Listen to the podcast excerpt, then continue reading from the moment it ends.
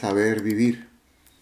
Entramos ya en el cuarto de los programas de la serie El abandono en la divina providencia que la tradición atribuye al padre Jean-Pierre de Cusade, un sacerdote jesuita es francés.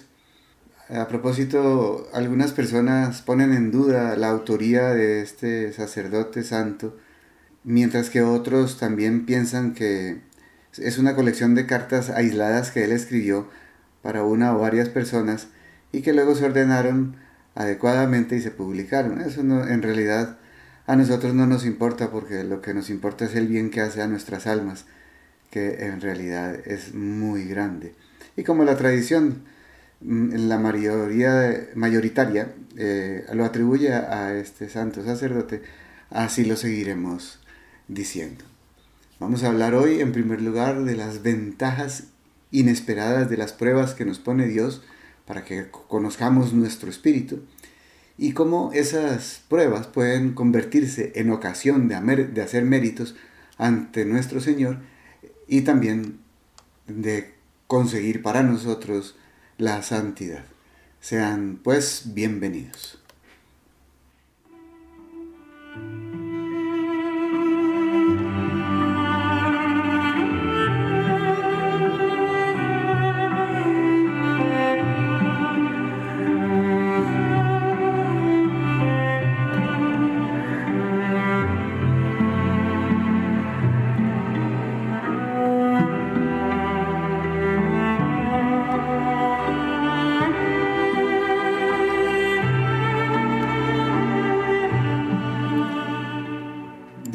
Este escrito lo siguiente, si la aflicción en la que estás y el sufrimiento en el que te encuentras, porque quieres aceptar la voluntad de Dios, te produce hastío de todas las criaturas, si te compromete a darte por completo a tu Creador, estoy seguro de que le estarás más agradecido por lo que te ha hecho sufrir por la aflicción que estás sintiendo en este momento, que por lo que le hubieras ofrecido en, tus promesas, en tus votos, si te evitaba ese sufrimiento.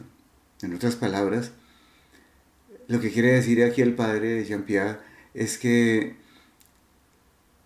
le daremos más gracias a Dios nuestro Señor por lo que recibimos en nuestros sufrimientos, en los que Él nos permite soportar, que si le hubiéramos ofrecido promesas y, cumplimiento de propósitos a Dios nuestro Señor, si nos quitaba ese sufrimiento. Porque todas esas promesas y esos sufrimientos no producen más gloria a Dios, ni más mérito de nuestra parte, es decir, más derecho a un premio, que lo otro. Entonces, por ejemplo, una desgracia, una cosa dura que nos ocurrió, comparado con esa desgracia, a nuestros ojos no serán más que pequeños favores los que hemos recibido de, Dios. Mientras que si aguantamos la desgracia, si la acogemos como prevista por amor para nosotros, por parte de Dios, entonces ganaremos muchísimo más y le estaremos muchísimo más agradecidos a nuestro Señor.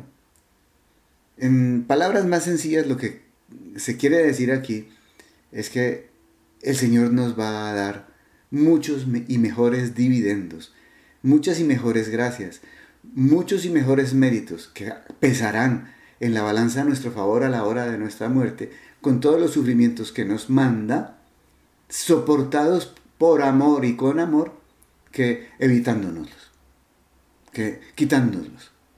Es tan frecuente, tan frecuente que haya personas que me pidan el favor de que les ayude a quitar sus sufrimientos y yo mm, la, siento por dentro que las entrañas se me conmueven intensamente al ver que estas personas no se han dado cuenta de que el mal que les está pasando en sus vidas está propiciado y favorecido por Dios únicamente porque Dios los quiere y porque es para hacerles un bien. Porque si miramos las bendiciones temporales, que derrama nuestro Señor sobre nuestra familia, los efectos de su bondad hacia nosotros mismos, veríamos claramente que nunca nos amó tanto cuando, como cuando trastornó todos nuestros planes. Cuando acabó, acabó o truncó o disminuyó nuestra, entre comillas, prosperidad. Y digo entre comillas porque la verdadera prosperidad nace de la cruz. Si yo no tengo cruces, no hago méritos. Si no hago méritos, no avanzo en la vida espiritual. Si no avanzo en la vida espiritual, no me uno a Dios y por lo tanto no llego a la santidad. Y si no llego a la santidad, el puesto que adquiriré en el cielo, si me lo gano, no va a ser tan bueno como si hubiera aceptado la voluntad de Dios y el plan que Él tiene para mí porque sé que me ama, que me quiere. Si Dios hubiera sido más generoso al, darme las riquezas o los aplausos, el honor o los hijos o la salud, de pronto no hubiera yo alcanzado el nivel de vida espiritual eh, al que me ha llevado Él. Por esos caminos que yo considero malos o tortuosos o difíciles. Y eso no, hablemos de los méritos que se adquieren por la paciencia en aceptar la voluntad de Dios. Es verdad, es seguro que se gana más para el cielo en un día de adversidad que durante varios años pasados en la alegría y en el bienestar, por santo que sea el uso que hagamos de ese bienestar, de esa alegría. Todos sabemos, más los viejos que los jóvenes por la experiencia que tenemos, que la prosperidad nos debilita. Nos hace, como no tenemos que luchar tanto por adquirir las cosas que, que no nos faltan, entonces no nos entrenamos en la fortaleza interior. Cuando un hombre dichoso, según el mundo, que tiene placeres, poder, dinero, alabanzas, honra, fama, E, eso es un, hombre dichoso según el mundo. Es muy raro que una persona así se, pone, se ponga a hacer oración o a pensar en el Señor una o dos veces por día a lo sumo. Lo hará, si es que lo hace.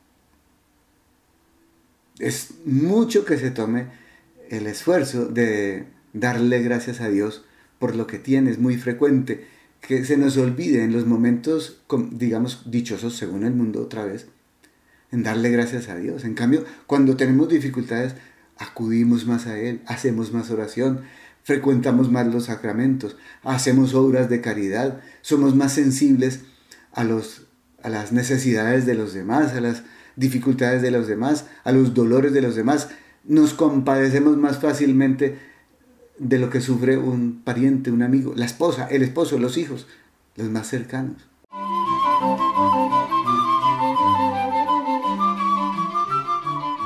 Su generosidad es definitiva. Colombia a nivel nacional. Recaudo por caja. Convenio número 18842 de la cuenta corriente número 054 001 01501. En Bogotá, cuenta de ahorros número 2073-570-0567 a nombre de Radio María de Colombia. La adversidad, en resumen, nos lleva a elevar los ojos al cielo. Y, con, esa, con esa mirada, con esa visión, suavizamos la impresión desagradable o amarga de lo que nosotros llamamos males. Yo sé, dice el padre Jean-Pierre de Cusat, que se puede glorificar a Dios en toda clase de estados, en, en las dificultades y en las alegrías, en la prosperidad y en la adversidad, en el triunfo y en el fracaso. Pero estamos seguros y lo sabemos que honramos más a Dios cuando no tenemos esa fortuna, cuando tenemos dificultades. ¿Quién asegura que un cristiano honra tanto a Dios como el hombre que lo bendice en medio de los sufrimientos. No. La mayoría de las veces se puede decir que una persona es parecida a un sirviente asiduo y regular que nunca abandona a su amo, a su jefe, que lo sigue en todo, que todo lo hace a gusto, que hace honor a sus fiestas. Pero en cambio, el que sufre, el que tiene dificultades y todo eso, es más bien un valiente capitán que trabaja para su rey, que le gana batallas y no le importan los peligros ni los sufrimientos, incluso daría la sangre por dar la vida por él. Hablo de dar la vida por Dios, por Jesús. Por eso, un hombre que disfruta una gran y buenísima salud, un hombre que tiene grandes riquezas, que vive en el honor y en el aplauso de los demás y todos los demás lo valoran, que tiene la estima del mundo. Si ese hombre usa como debe todas estas ventajas, si las recibe con agradecimiento, si las agradece a Dios con una conducta verdaderamente cristiana, le da gloria a Dios. Pero si la providencia le quita todos esos bienes, o algunos, o varios de esos bienes, si lo consume en dolores, si lo llena de miserias, en medio de tantos males, estoy seguro de que si persevera en esos mismos sentimientos de agradecimiento a Dios y valora todos esos males como cosas queridas por Dios y por lo tanto buenas para Él, porque Dios es amor, permanece en la misma acción de gracias, si sigue a Dios, si sigue a su Señor con la misma prontitud y con la misma docilidad, por este camino tan difícil, tan opuesto a sus inclinaciones, tan, tan contrario a lo que él querría, entonces es cuando más glorifica a Dios. Es cuando, e, es, es cuando con su vida publica las grandezas de Dios y la eficacia de la gracia de Dios. Y lo hace de un modo más generoso y más brillante.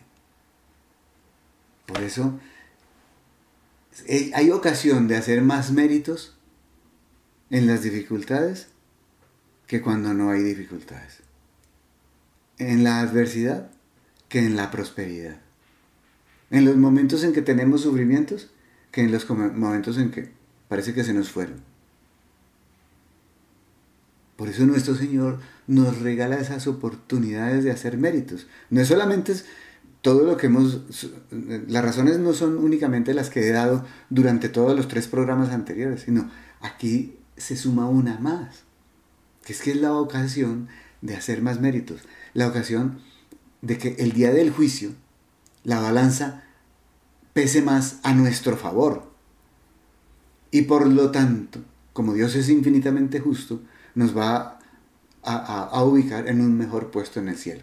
Y como ese puesto en el cielo es eterno, ese día daremos muchas gracias a Dios, porque diremos, la vida en la tierra pasó tan rápido, y es verdad que tuvimos algunos sufrimientos y algunos problemas, pero gracias a esos sufrimientos y a esos problemas, me encuentro en el puesto que me encuentro aquí en el cielo, y en el que viviré eternamente, degustando el amor de Dios cada día más cada vez más. Porque en el cielo la, dicha crece y crece y crece. Cuando uno cree que ya no, no se puede obtener más dicha, sigue creciendo. Entonces uno dirá en ese momento, gracias Dios mío por los sufrimientos, por las dificultades, por las tribulaciones, por los problemas, por la cruz, como la queramos llamar, porque eso me generó dividendos eternos. Es el mejor negocio que se puede hacer en, en la vida.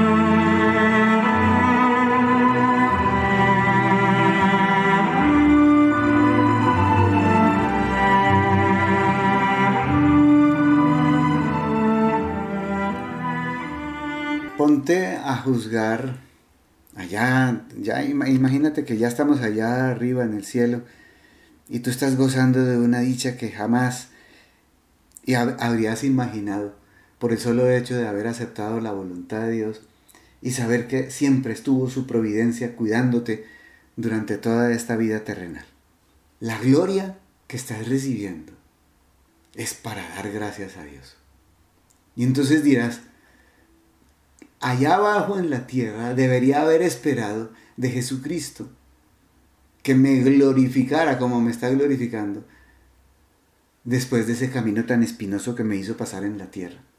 Y entonces será cuando reconoceremos, reconocerás cuánto te habrá amado Dios aquí en la tierra, dándote esas ocasiones de merecer una recompensa tan abundante, de llegar a una dicha tan grande, tan elevada. Es allá entonces cuando te reprocharás a ti mismo el haberte quejado de lo que en realidad iba a aumentar tu felicidad, de haber gemido, de haber suspirado cuando deberías haberte alegrado.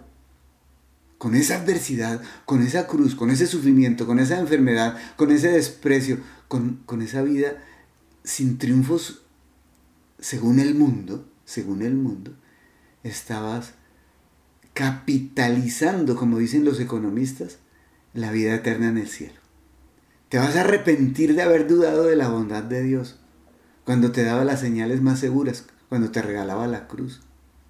Piensa por un momento quiénes fueron los mejores amigos de Dios durante toda la historia de la iglesia, desde hace dos mil años para acá. ¿Quiénes fueron los mejores amigos de Jesús? Pues los que dieron la vida por Él, ¿no? Amor con amor se paga. Y Jesús dijo, nadie ama tanto a un amigo como el que da la vida por Él los mártires fueron los que dieron la vida por él. Y realmente con, a los ojos del mundo, a los mártires no les fue muy bien aquí en la tierra. Sufrieron y mucho. Tuvieron que dar la vida. A veces los martirizaron tan terriblemente que uno se queda escandalizado. Y en este momento estoy recordando a unos mártires franciscanos que los hicieron eh, desnudar y los arrastraron con carros tirados por caballos sobre vidrios para que se les cortara todo el cuerpo y lo aguantaban con una sonrisa en sus labios. A ellos les fue muy mal aquí en la tierra, pero ¿dónde están ahora? Están en el mejor puesto en el cielo, con los amigos de Dios, allá arriba. Como allá hay grados de gloria, como nos lo enseñó Santo Tomás de Aquino en el siglo XIII, en la Suma Teológica, que hay diferentes grados de gloria dependiendo de los méritos que hayan eh, obtenido durante la vida aquí en la tierra las personas, entonces ellos van a estar cerquitica de la Santísima Trinidad, al lado de los serafines, el, coro de los ángeles más elevado que hay, gozando más que todos los demás. Si bien todos los demás gozan lo que pueden gozar, no gozan tanto como ellos. Entonces hicieron mejor negocio. Los mejores amigos de Dios recibieron más martirio aquí en la tierra. Entonces cuando te venga un problema, cuando te venga un sufrimiento, cuando te venga una enfermedad, cuando te venga la muerte de un ser querido, cuando te venga una desgracia, cuando te venga un problema familiar, laboral, económico, social, lo que sea, dale gracias a Dios porque te está demostrando que te ama, porque eres de sus amigos predilectos, porque mientras más ama, más comparte con ellos la cruz como, como a los mártires. ¿Para qué? Para llevárselos al cielo. Y allá en el cielo nos daremos cuenta, como, como Santa Teresita decía, que esta vida es apenas un instante. ¿Y qué importa haber sufrido un instante si, si nos granjeó semejante dicha en el cielo? Un instante es lo que es la vida comparada con la, eternidad. La vida aquí en la tierra no es nada. Entonces no importa si sufrimos, 10 años, 20, 50, como decía un santo, si después es el cielo para siempre, para siempre, para siempre.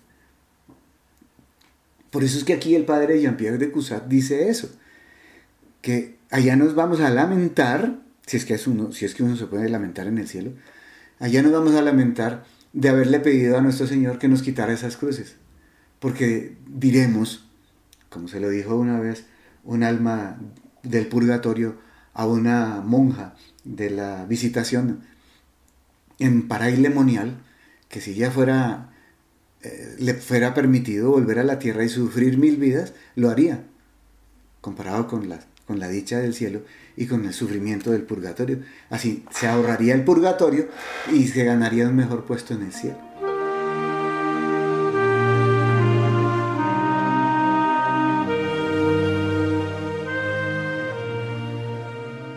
El libro de oro en Radio María es una auténtica tradición.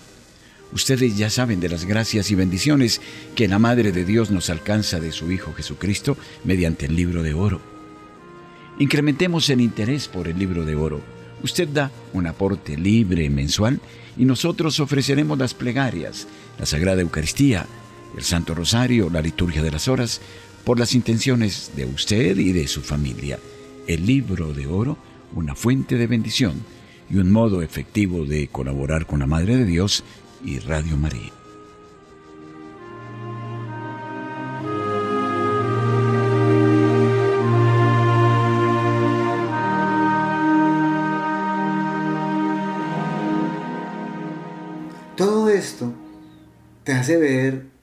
Que sea cual sea el modo como vivamos, deberíamos recibir siempre todas las adversidades con alegrías y con alegría creciente. Si somos buenos, la adversidad nos va a purificar y nos vuelve mejores. Nos llena de las virtudes y de méritos. Y si somos malos, nos corrige y nos obliga a ser virtuosos, mejores. Por eso tenemos que dejar de dudar de la bondad de Dios cuando nos da las señales más claras de su amor por nosotros las señales más claras de su amor por nosotros son las cruces que Él permite que lleguen a nuestra vida. Entonces, si un día vamos a ser tan felices, ¿por qué no nos volvemos ya felices sabiendo que todo es para nuestro bien? Eso lo escribió San Pablo en, la, carta a los romanos, capítulo octavo, versículo 28. Todo es para el bien de los que aman a Dios. Si tenemos eso metido en nuestra cabeza, si nos lo repetimos constantemente, aún en los momentos más difíciles de nuestra vida, empezaremos a disfrutar, aunque sea en un grado mucho más pequeño, la dicha que tendremos en el cielo.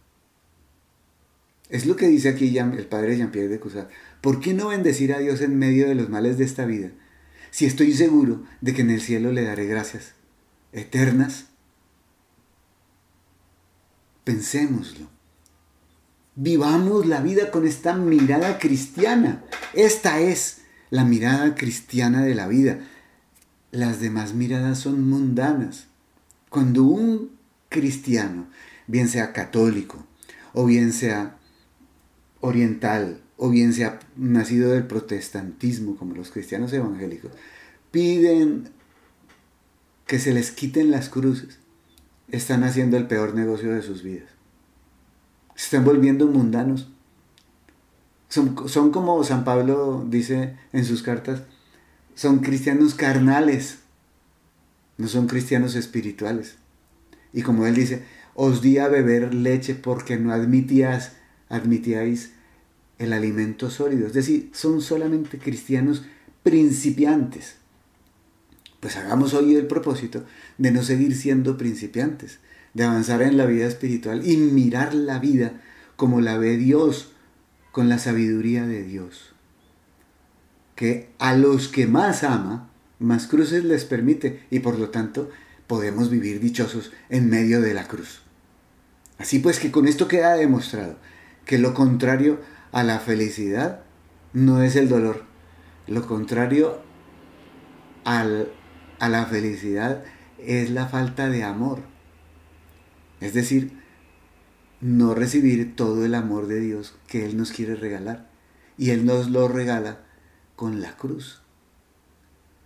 Es decir, que la cruz no es contraria a la felicidad, sino una ayuda para la felicidad. Esta es la verdadera mirada de la auténtica realidad del ser humano.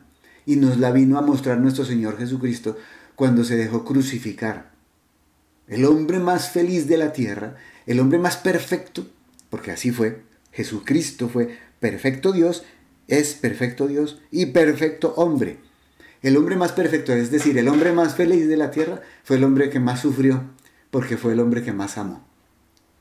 Hay algunas personas por ahí que dicen que muchas personas han sufrido más que Jesucristo, pero eso es falso, porque Él sufrió más porque amó más.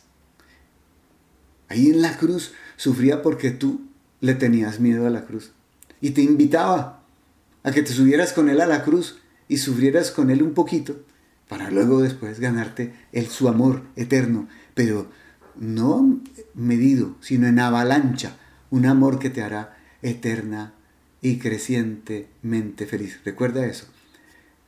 La felicidad auténtica es un amor, una avalancha de amor que cada vez crece más y que además no acaba jamás. A eso es a, los que, lo que nos invita nuestro Señor. El sufrimiento, el dolor eran insoportables hasta que Jesús nos enseñó el camino y colgado desde la cruz nos mira con ternura y con dulzura diciendo, el que quiera venir en pos de mí, niéguese a sí mismo, cargue cada día con su cruz y sígame.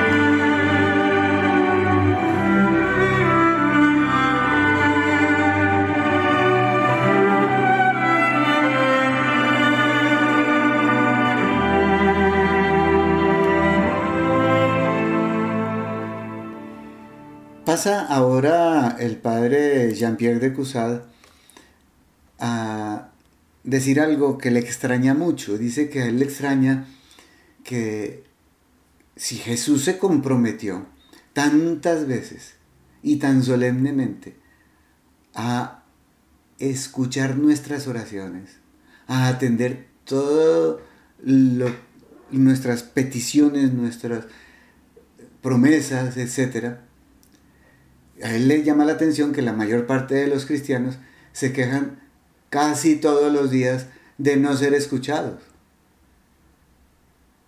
Y dice, no se puede atribuir la esterilidad de nuestras oraciones, el que no seamos escuchados, el que no funcionen, no se pueden atribuir a la naturaleza de los bienes que pedimos. Porque Jesús dijo que mm, todo, cualquier cosa él no excluyó nada dentro de lo que le podemos pedir.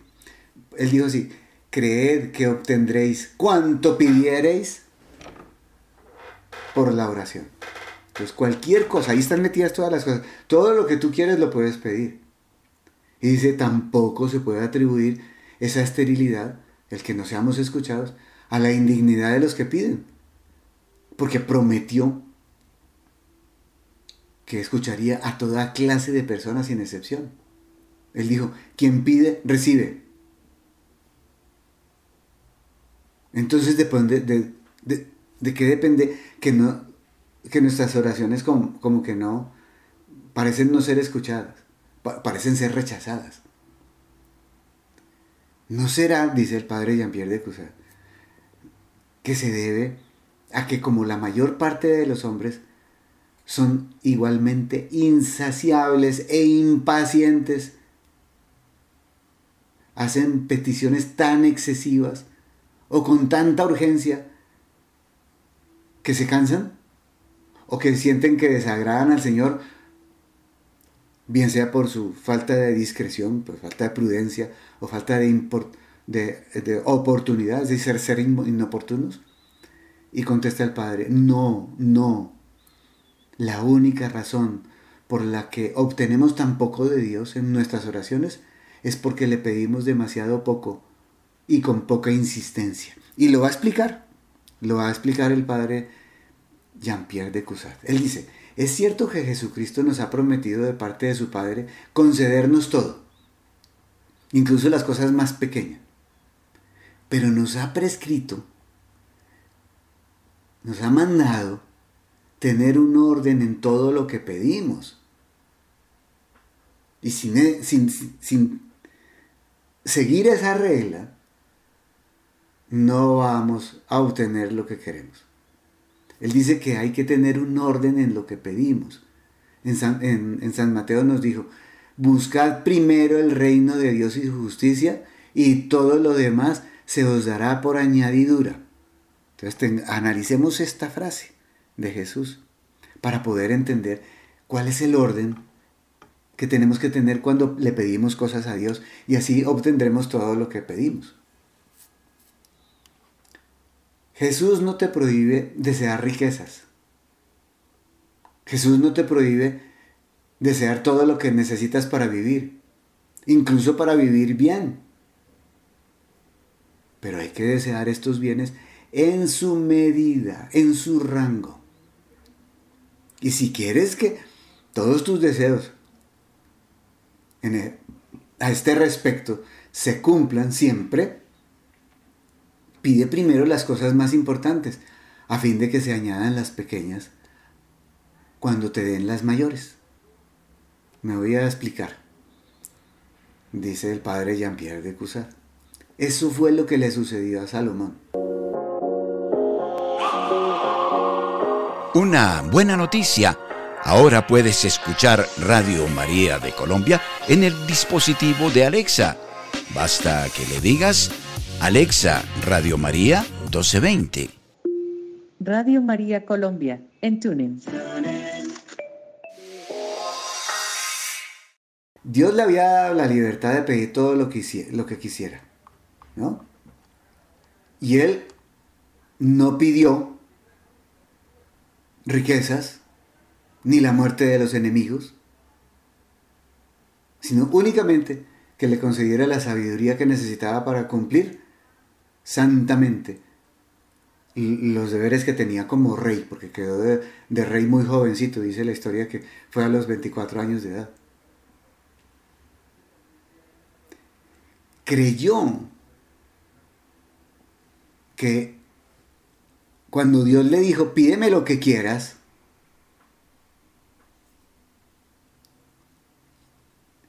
con pedirle la sabiduría, le vendrían todos los demás bienes que necesitaba para ser bueno y santo aquí en la tierra. Por eso fue que no hizo ninguna mención ni de dinero, ni de la gloria del mundo, ni el aplauso, ni el más eh, eh, poderoso para acabar con sus enemigos. Y esa prudencia le mereció lo que le pedía y también le regalaron lo que no, lo que no pedía. Efectivamente Dios le dijo, te concedo, te concedo con gusto esta sabiduría porque me la has pedido, pero te colmaré de años, te colmaré de honores y te colmaré de riquezas porque no me las has pedido. ¿Ves? Salomón le pidió lo principal, lo más elevado, lo más santo, y Dios lo regaló lo más pequeño, lo menos importante porque son regalos para esta tierra, no para el cielo. Y este es el orden que Dios tiene siempre presente, el, orden que Dios observa en la distribución de sus gracias. Y si es así, no nos debemos extrañar que hasta ahora hayamos orado sin éxito, que Dios no nos haya conseguido sino muy pocas cosas o nada de lo que le hemos pedido. Dice el padre de Cusat, te confieso que a menudo estoy lleno de compasión cuando veo el esfuerzo de ciertas personas que regalan limosnas, que hacen promesas de peregrinaciones, que hacen ayunos, que se interesan hasta en pedirle a, los sacerdotes que recen por el éxito de sus empresas. Hombres ciegos creo que van a rogar y que hagan y, van a hacer rogar en vano porque Dios no les va a conceder eso. Hay que ofrecer esas cosas, limosnas, peregrinaciones, ayunos, promesas. Hay que hacer todas esas ofrendas, esas promesas, para obtener de Dios el reformarnos en nuestras costumbres para ser buenos cristianos, el tener paciencia cristiana, el despreciar las riquezas del mundo, el desapegarnos de las criaturas. Pedimos eso, y si pedimos eso, que son los primeros pasos, y, es el orden que Dios pide, pues estas personas habían podido hacer oraciones por el restablecimiento de su salud y se curarían por el progreso de sus negocios y progresarían. Dios hubiera escuchado esas oraciones o incluso hasta no esperaría a escucharlas, sino que les regalaría todo lo que no estaban pidiendo, como hizo con Salomón. Entonces recuerda siempre, hay que tener orden al pedir. Pide lo más importante. Pide al reino de Dios y su justicia para ti. Y, a ti te llegará lo que no estás pidiendo. Pídelo para tus familiares y amigos y conocidos y te les llegará lo que no les estás pidiendo a ellos. Fíjate que es que hasta podría ser perjudicial que nos regalen la riqueza sin que estemos desprendidos de las cosas de la, de la vida, de esta vida terrenal. Porque los que no están desprendidos de esta vida terrenal no alcanzan la santidad, que es más importante que la riqueza aquí en la tierra. ¿Ves? Las personas que se que llenan de riquezas aquí, sin haber puesto en primer lugar la salvación y la santificación para adquirir el mejor puesto en el cielo, pues esas riquezas de pronto hasta los hacen perder la vista, perder de vista la riqueza infinita que es el cielo. Entonces por eso es que nuestro Señor no nos da lo que les pedimos cuando pedimos primero las cosas temporales y no las eternas. Hay que pedir las eternas y con eso se nos darán las temporales. Esa es la razón por la que somos rechazados.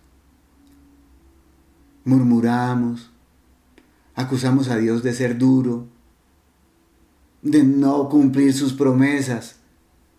Pero nuestro Dios es un Padre que está lleno de bondad, que prefiere sufrir nuestras quejas y nuestras murmuraciones antes que apaciguarnos con regalos que nos harían mucho daño, incluso daños funestos. Así pues que hay que pensar en que la sabiduría infinita de Dios sabe qué es lo mejor para nosotros y qué no nos conviene.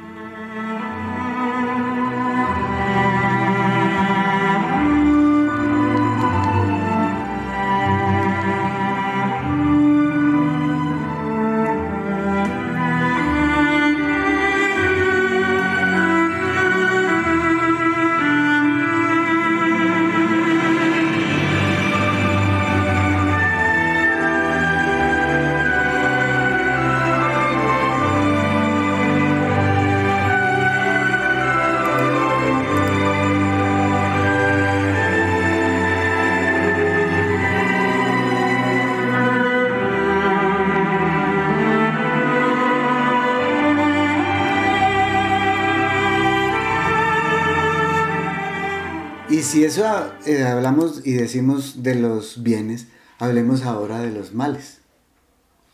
Esos males que no queremos para nosotros. Alguien dirá que no quiere ser millonario, que se contentaría, se contentaría con tener lo necesario. Y que por lo tanto lo que quiere de Dios es que le, le quite la pobreza en la que se encuentra. Y también dice, eh, yo no quiero eh, que me aplaudan y que me llene de fama y de gloria y alta reputación y que todo el mundo me admire. Yo lo, único que le pido a Dios es, es, no, que no sea calumniado por mis enemigos, que no sea humillado por mis jefes. Y también habrá otro que dice, yo no, no me importa no tener placeres, pero al menos que se me quiten los dolores, que no puedo soportar ya. Y desde hace tiempo esos tres que acabo de describir están rogando, le piden al Señor con insistencia a ver si puede, quiere suavizarlo y solucionarle sus problemas, pero encuentran con que el Señor parece que no los escucha. Encuentran inexorable, frío, y duro a Dios nuestro Señor porque oran y oran, van a misa todos los días, rezan el rosario, hacen visita al Santísimo Sacramento, hacen ayunos, hacen peregrinaciones y el Señor no los escucha. Pues sabes qué, dice el padre Jean-Pierre de Cusat, eso a mí no me sorprende. Porque esas personas tienen males secretos, muchos mayores del, que los males de los que se están quejando. Y sin embargo son los males para los cuales no pide ser liberado. Si hubieran hecho la mitad de las oraciones que han hecho para ser curado de los males exteriores, haría ya mucho tiempo que se hubieran liberado de los males exteriores y de los males interiores. ¿Sabes por qué? Porque la pobreza en la que estás, si Dios te la permite, te sirve para mantenerte en la humildad. Porque es muy frecuente, aunque hay excepciones, que los ricos sean arrogantes y solo los pobres son humildes. Porque todos somos orgullosos por naturaleza, una naturaleza viciada por el pecado original siempre se inclina al orgullo, a la soberbia. Otro, el apego extremo que tienes por las cosas del mundo te hace necesaria esas medicinas que te afligen. En ti las enfermedades son como un dique contra la inclinación que tienes por el placer. Tienes tantos deseos de placer y esa pendiente del placer te arrastra a miles de desgracias. Entonces quitarte esas cruces de la pobreza no sería amarte. Si Dios te quita esas cruces, no te estaría amando, sino odiarte cruelmente, a no ser de que te conceda las virtudes que no tienes. Por eso el Señor te deja en la pobreza, porque en la pobreza se cuecen las virtudes, es un dicho popular. Solo en la austeridad, en las dificultades, en los apremios, en las estrechuras, mejora uno como ser humano. Por eso es que dicen que una persona que luchó por adquirir riqueza, la mayoría de las veces deja a sus hijos en una situación muy difícil, porque adquieren toda esa riqueza, heredan toda esa riqueza sin esfuerzo y no la valoran y luego se vuelven personas menos buenas y caen fácilmente en la arrogancia y en, el, y en la prepotencia a la vez que en la apetito desordenado por todas las cosas. Aún donar por efecti es confiable. Debes decir que haces tu donación al proyecto Radio María código 110591 y verificar con el cajero que vaya dirigido a Radio María. Y listo. Muchas gracias por tu apoyo. Lo necesitamos. Dios te bendiga. Entonces, nuestro Señor para hacerte crecer en virtudes, hacerte mejorar como ser humano, hacerte mejorar como hijo de Dios, prefiere dejarte un rato en las dificultades económicas. Y ahí es cuando tú creces. Ahí es cuando tú avanzas. Ahí es cuando te haces un mejor ser humano. Es más, ahí es cuando tú te haces generoso. Cuando ves que otro está sufriendo hambre, ¿te acuerdas del hambre que tú padeciste? Y le llevas un plato de comida. Y si tienes plata, se lo llevas todos los días. Pero cuando estás rico, asumes que todos los demás son ricos también y que no tienen necesidades. O, te vuelves insensible a las necesidades de los demás más fácilmente. No digo que todos los ricos se vuelvan insensibles, sino que es más fácil, siendo rico, volverse insensible. Te repito la frase que dije en el programa anterior. La riqueza no es un don, es una prueba muy difícil de salir sin apegarse, de la que es muy difícil salir sin apegarse. En cambio, si el Señor te ve con cierto deseo de ser virtuoso, de ser un buen hombre, te porque estás pidiendo virtudes, no dinero, estás pidiendo que no te... Que, eh, estás ofreciendo las humillaciones y los maltratos de los demás, no que se te quiten esas humillaciones y maltratos. Entonces, ve, tu generosidad y tu deseo de ser un mejor ser humano y te da eso, ser un mejor ser humano y además, como es generoso por naturaleza y no se deja ganar en generosidad, te regala lo que no estabas pidiendo. Se te quitan las humillaciones, se te quita la pobreza, se te quita la enfermedad, porque Dios es así de bueno. Entonces, ¿cómo es, la, ¿cómo es la norma? Te lo repito. La norma es que debes pedir primero las cosas espirituales y después se te darán las cosas naturales. Lo dijo Jesús, te lo repito, busquen el reino de Dios y su justicia, que todo lo demás se les dará por añadidura. Y además, también está escrito por San Pablo. Nosotros, habla de los cristianos, es decir, los seguidores de Jesús, nosotros no aspiramos a las cosas visibles, sino a las invisibles. Porque las visibles son temporales, en cambio las invisibles son eternas. Y en otra parte dice, aspiren a las cosas de arriba, no a las de la tierra. Creo que es segunda de Corintios 4.18, creo que es esa. Me, no apostaría mi vida para eso, pero estoy casi seguro que ese es el, ese es el número. Segunda de Corintios 4:18. Aspiren a las cosas de arriba, no a las de la tierra. Entonces pide las cosas de arriba y se te dará lo de la tierra.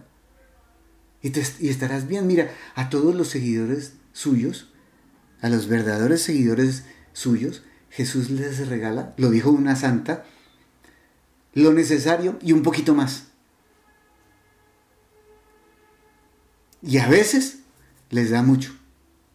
Hay santos ricos que lo que hicieron fue repartir sus riquezas todo el tiempo entre los pobres. Y nunca les faltó. Y siempre se volvieron a llenar sus arcas. Igual que cuando Jesús multiplicó los panes en la canasta, había cinco panes y dos peces. Y las repartió. Y oh, oh las canastas llenas. Y las manos se metían y cogían peces y panes y seguían las canastas llenas de peces y panes. Así es nuestro Señor. Multiplica. Así es nuestro Señor. Hace milagros. Pero ¿a quién se los hace? A los que tienen orden para pedir. Primero se pide lo importante, lo demás nos viene por añadidura.